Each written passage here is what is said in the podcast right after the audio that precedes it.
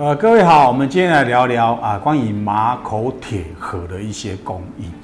那我们知道马口铁哦，本身在我们每天喝的饮料罐里面啊多了去，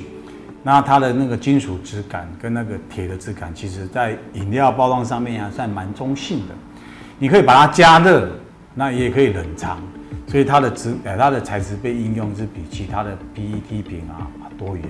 那我们来谈谈那个呃马口铁的一些盒子。早期我们知道有很多那个铁皮玩具，哈，铁皮玩具它因为呃工业的发展，它的塑胶射出没有那么的呃精准，那铁皮玩具其实呃也造就一个呃很淳朴有趣的风格，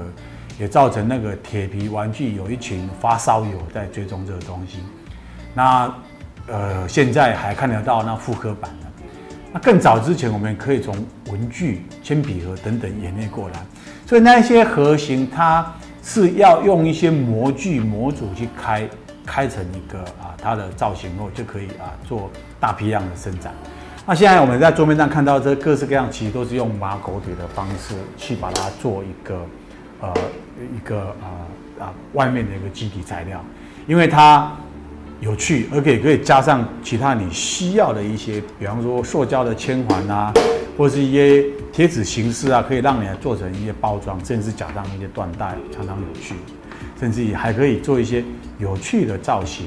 在卖场上相对性它就啊很有一些啊说服力，或者是一些好玩的。那事实上，收集马口铁的人也很多，所以马口铁这个材料长期来一直都被一些发烧友。啊，转换到包包装上面，其实有蛮好的这一个啊被接受度，所以啊我们可以好好善用马头铁的悟性来做一些包装设计。好，难道不知道？我们今天聊到这里。